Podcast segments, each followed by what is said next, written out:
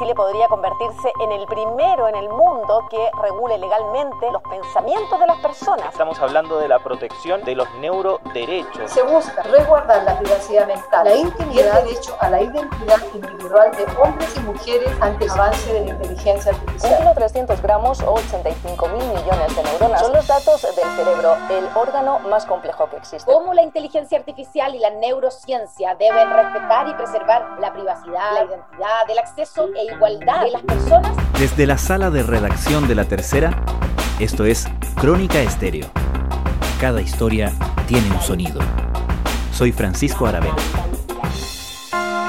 Bienvenidos.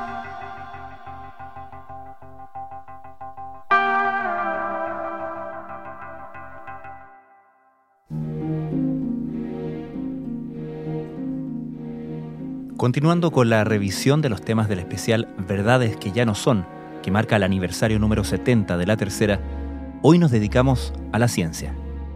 Y la llamada verdad, que hoy está a lo menos relativizada, es esta. Nadie podrá saber lo que estás pensando.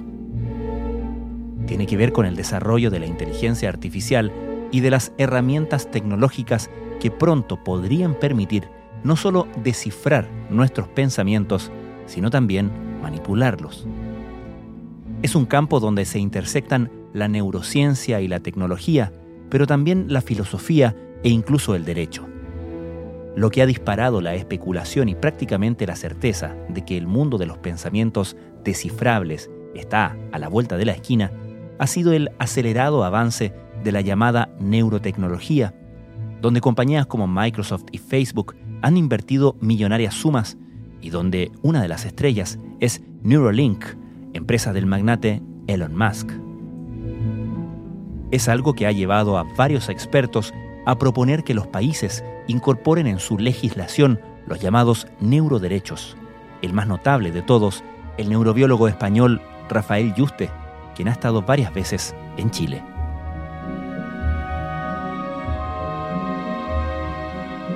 ¿Está en riesgo la mente, el último refugio de la libertad personal?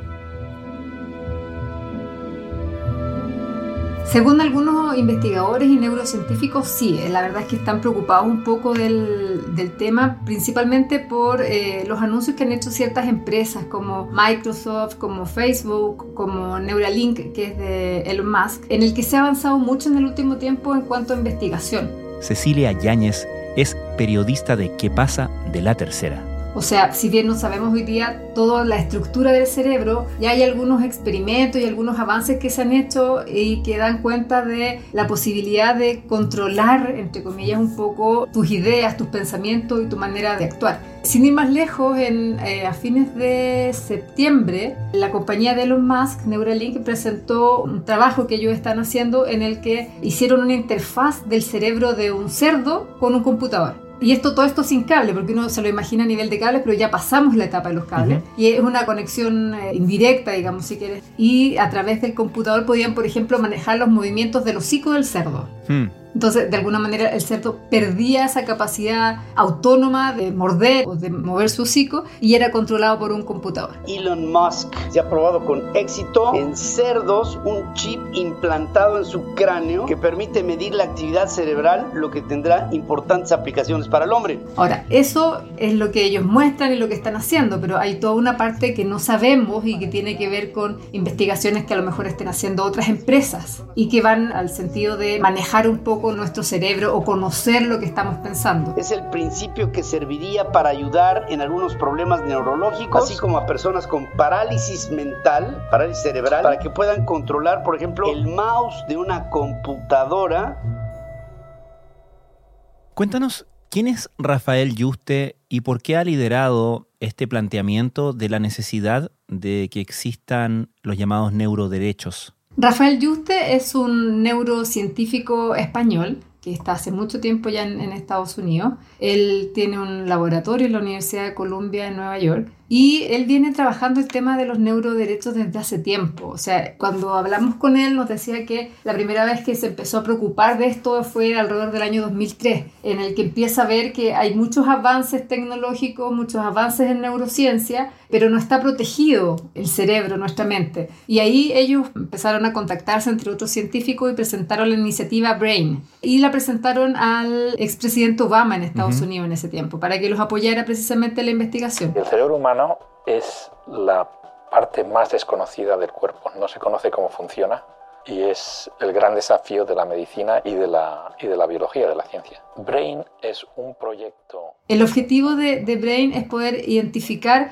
todo lo que hay tras el cerebro, cómo funciona y cómo es su estructura, porque finalmente del cerebro conocemos alguna parte, pero es tan infinita la red que pueden crear nuestras neuronas cuando están en contacto que todavía no, no sabemos todo. Entonces la idea de ellos es poder ir descifrando cada parte del, cerebro. Lo hacen primero en modelo animal y luego van escalando en, en complejidad. Pero la idea es poder tener toda esta encrucijada que forman la, las neuronas y poder saber bien eh, cuál es el funcionamiento. Aplicado a ámbitos médicos, por ejemplo, qué pasa en las personas que tienen Alzheimer, en las personas que tienen eh, Parkinson, en las personas que sufren alguna parálisis, por ejemplo, en qué parte del cerebro está esa conexión que permitiría, por ejemplo, recuperar la vista, recuperar el movimiento. Ese es el, el afán que está detrás. Claro, la, la intención, la ambición de descifrar completamente un órgano tan complejo como el cerebro ha sido de larga data, el proyecto Brain es del año 2012, pero tú planteas que ahí mismo en ese proyecto, ya en el 2012, había un acápite que hacía relación con esta vulnerabilidad potencial de nuestros pensamientos, algo que parece tan, tan abstracto, ¿no? Es un poco como de ciencia ficción, uno piensa que, que, te lean la mente o que uno pueda manejar con la mente las cosas, por ejemplo, sentarme frente al computador y no tener que utilizar las manos, sino que solo ir pensando en la palabra y que esa palabra se vaya transcribiendo automáticamente en mi blog de notas, por ejemplo, es una posibilidad que no estamos tan lejos de hacerlo. Me llamo Neil Harbison y soy un artista cyborg, o sea, me identifico como un cyborg, que es la unión entre cibernética y organismo. Para mí no, yo no estoy ni usando ni llevando tecnología, sino que soy tecnología. En la medida en que, como hacía Elon Musk y el cerdo, podían manejar el movimiento del, del hocico, por ejemplo. Entonces, lo que plantea usted y varios investigadores que están con él, porque no es solo, él es un poco la cabeza y, es el líder para nuestra zona geográfica, digamos, porque habla español y ha participado en varias, en varias conferencias acá en Chile. Ellos plantean que tienen que haber cinco nuevos derechos humanos, entre ellos el, el derecho a la privacidad mental, o sea, los pensamientos y las ideas son mías y nadie me las podría sacar, por ejemplo. El derecho a la identidad y a la autonomía personal, el derecho al libre albedrío y la autodeterminación. Hablan también del derecho de acceso equitativo a la aumentación cognitiva, en el fondo que todos pudiéramos expandir o aprender nuevas cosas. Y el derecho a la, a la protección de, de procesos automatizados y la toma de decisiones. O sea, que nadie, ningún otro decida por mí. Y ellos en el fondo lo que quieren es adelantarse al desafío que estamos viendo hoy día cada vez más cerca, que tiene que ver con la interfaz cerebro-computador. Esta unión que puede haber entre la tecnología y eh, nuestro principal órgano. Estamos en una situación única porque están ocurriendo dos cosas a la vez. Primero, por el lado de la neurobiología y la ciencia, gente como nosotros, yo represento a un grupo grande de científicos en todo el mundo y clínicos, estamos desarrollando técnicas para poder mapear el cerebro de las personas para ayudar a los pacientes que tienen enfermedades neurológicas y mentales y no tienen cura. Por otro lado está la inteligencia artificial, que en los últimos 10-15 años ha explotado por la mejoría en las computadoras claro. y la mejoría en las bases de datos. Estas dos cosas se están juntando ahora mismo. Entiendo que el propio Yuste en su laboratorio ha avanzado también en ese tema, ¿no? Claro, lo, lo, último que ellos han hecho ha sido un trabajo con el modelo animal, con, con ratas, y en la que ellos entrenan a, la, a, estos ratoncitos para que cada vez que vean cierta imagen, por ejemplo, creo que es una imagen con rayas, cada vez que ellas vean esta imagen con línea, ellas tomen un agua o un jugo que tienen a, a disposición. Lo han hecho tantas veces que ellos como que copian la actividad neuronal de los ratoncitos cuando están viendo este cartel con líneas. Uh -huh. Entonces lo que hacen ellos después es devolver esa información al mismo cerebro de los ratoncitos y aunque los ratoncitos no lo estén viendo, ponen de nuevo esa imagen en, en su cerebro en el fondo y el ratoncito vuelve a hacer la misma instrucción que es tomar agua. Entonces con ellos se aseguran de que pusieron en el cerebro de ellos una imagen que en realidad no están viendo a través de los ojos. Estamos hablando de una máquina biológica que es el cerebro. Si aprendemos cómo funciona, pues seguro que podemos mejorar la, la manera que lo hacemos funcionar. Estamos haciendo unos experimentos en la corteza visual de un ratón para entender si cuando el animal ve una cosa, qué le ocurre a la corteza visual que responde a lo que está viendo. Tenemos la hipótesis de que la percepción visual es un grupo de neuronas que se disparan juntos en la corteza visual. Entonces, para probar esa hipótesis necesitamos maneras de estimular estas neuronas y generar una percepción como falsa. No enseñarle nada al, al bicho, darle las mismas neuronas y decir, a ver si piensas tú que lo has visto. Claro, y lo que en principio también lleva el tema no solo a la preocupación por qué tan descifrables puedan ser los pensamientos, sino también qué tan influenciables puedan ser, ¿no? Es que ese es precisamente el, el, gran problema que está detrás. Hoy día, de acuerdo a lo que conocemos, sabemos que podemos, por ejemplo, leer, entre comillas, lo que una persona está pensando. Se han hecho pruebas en la Universidad de Berkeley, eh, son como los que están más avanzados. Ahí hay un grupo de, de, investigadores que están, por ejemplo, ponen a varias personas como si estuvieran en una especie de, de escáner, si quieres, o algo así, y van pasando distintas imágenes y van viendo qué pasa en su cerebro cuando tienen determinada imagen. Por ejemplo, un paisaje, un chocolate, un vaso de agua, un perro. Y ellos van viendo cuál es la conexión que se forma cuando ellos ven la imagen. Después de que pasan tantas imágenes, esto imagínate que queda como codificado, una especie de, de algoritmo para cada imagen, que después ellos podrían adivinar qué imagen están viendo. Por ejemplo, si yo veo un perro tomando agua, lo más probable es que el algoritmo sea similar al agua y al perro por separado, por ejemplo. Entonces ellos podrían determinar que en ese momento yo estoy viendo agua y perro. Y de una situación en la que lo único que sabíamos, intuíamos, es que la inteligencia a lo mejor tenía algo que ver con el volumen, el tamaño del cerebro, hemos pasado a una situación en la que prácticamente, agárrense, podremos leer lo que la gente está pensando. Esa es como la etapa que estamos, en esta etapa de leer, entre comillas, nuestra mente. Falta que pasemos a la etapa en la que está Juste en los ratoncitos. Ajá. Que alguien ponga ideas nuestras o algoritmos que nosotros hayamos hecho antes en nuestro cerebro para que finalmente obedezcamos o creamos, por ejemplo, que estamos viendo el, la imagen con líneas cuando en realidad no la estemos viendo. El propio Juste, tú decías que él ha estado varias veces en nuestro país y él mismo ha asesorado a una serie de especialistas para que se presente en Chile, de hecho, un proyecto al respecto, ¿no?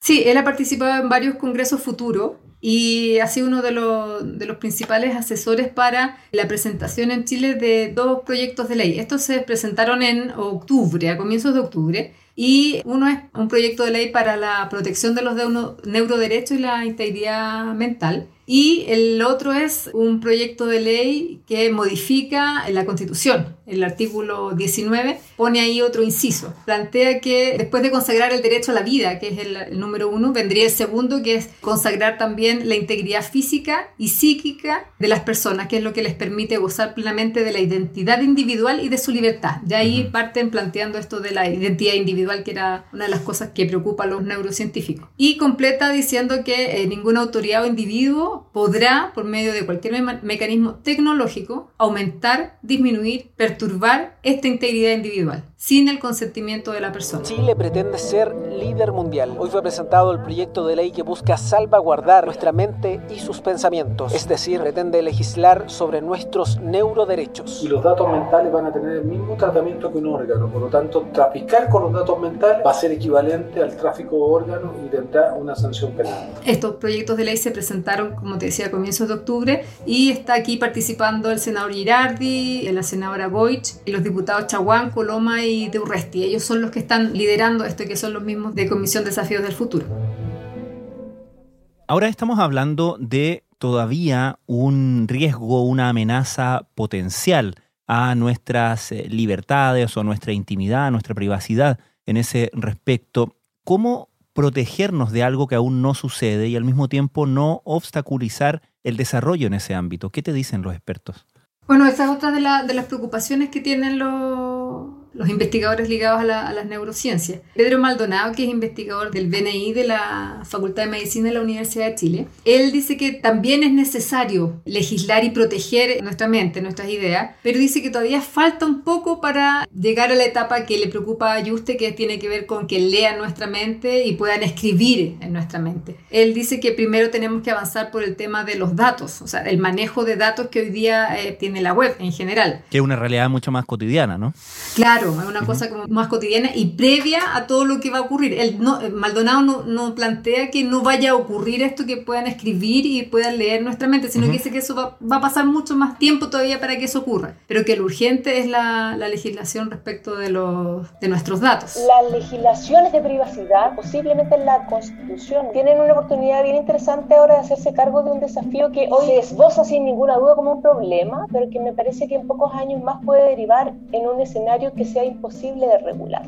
Por ejemplo, hoy día, no sé, tú puedes estar mirando Facebook o pones eh, algo que necesitas comprar, por ejemplo, una mesa con cuatro sillas. Tú lo googleas y después vas a estar viendo cualquier otra mm. imagen, alguna noticia y como aviso te van a salir las mesas con cuatro sillas, que fue lo que tú buscaste. Eso hoy día se hace mediante ciertos algoritmos. Alguien está mirando qué página estás visitando, cuáles son las palabras que tú estás escribiendo en la red y por eso mismo te llegan esos avisos. Estamos todavía en esa etapa a nivel masivo. Ese alguien que está mirando, por cierto, es un, algoritmo, ¿no? Es una fórmula y supongo que se hace la presunción o la proyección de que tal como nos, comillas, espían en el mundo online, puede eso traducirse en algo parecido como una especie de neuroespionaje, ¿no? Claro, ese es, la, ese es como el paso siguiente, en el fondo, que mediante algún sistema también de, de, algoritmos, eh, la máquina que yo estoy ocupando, ya sea mi computador, mi teléfono, mi tablet, pueda interpretar las ideas que yo estoy pensando. Pongamos un cerebro sano. Aquí están representadas las regiones y células implicadas en pronunciar palabras. Con unos electrodos implantados en la cabeza veríamos que se encienden de una determinada forma según mandan las órdenes de mover laringe, lengua o labios. Ahora, sin mirar ni escuchar a laringe, lengua o labios, un algoritmo puede traducir esas señales del cerebro en frases y estas en sonidos. Incluso podría ir más allá y anotar incluso aquellos pensamientos de los que yo no estoy tan consciente. Mm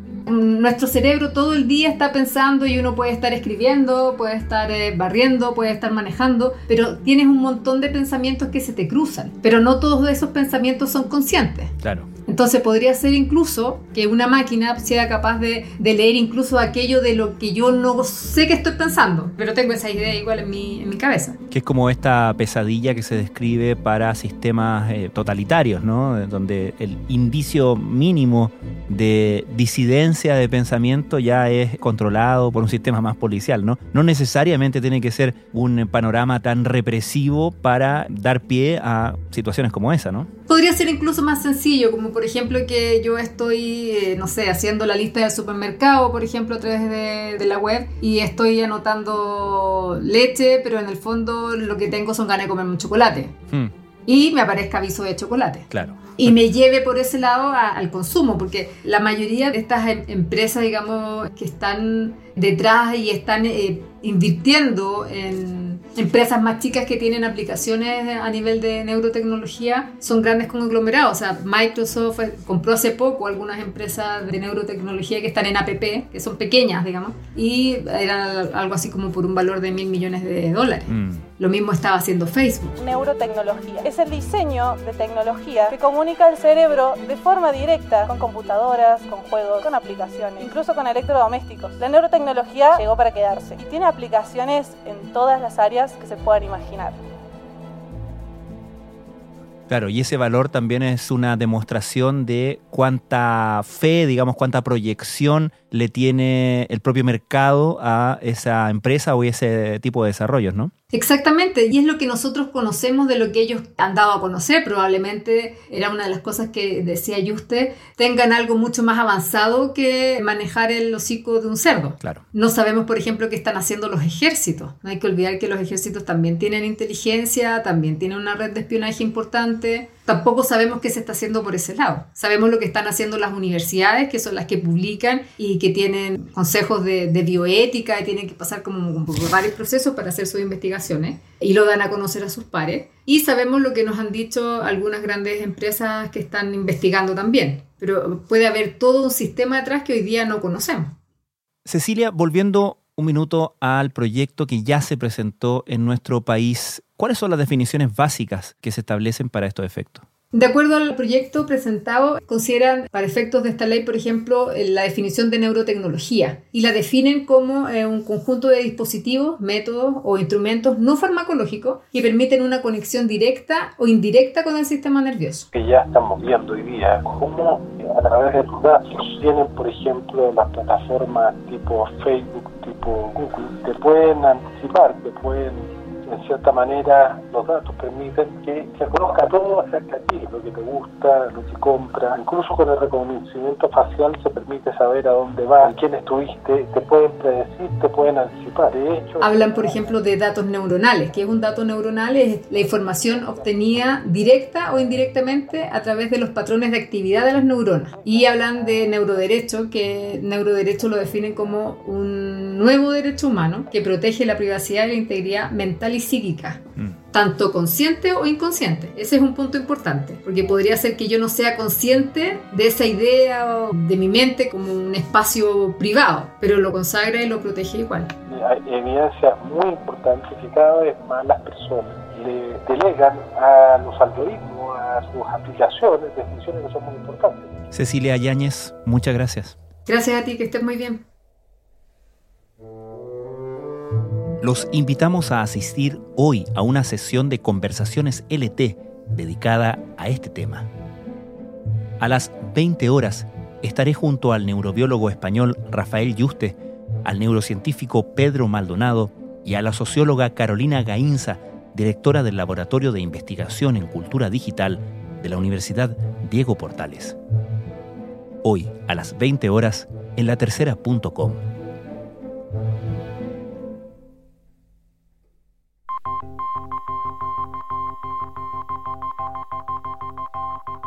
Crónica Estéreo es un podcast de La Tercera. La producción es de Rodrigo Álvarez y Melisa Morales. Y la edición de quien les habla, Francisco Aravena. La postproducción de audio es de Michel Poblete. Nuestro tema principal es Hawaiian Silky de Sola Rosa, gentileza de Way Up Records. Nos encontramos pronto en una nueva edición de Crónica Estéreo.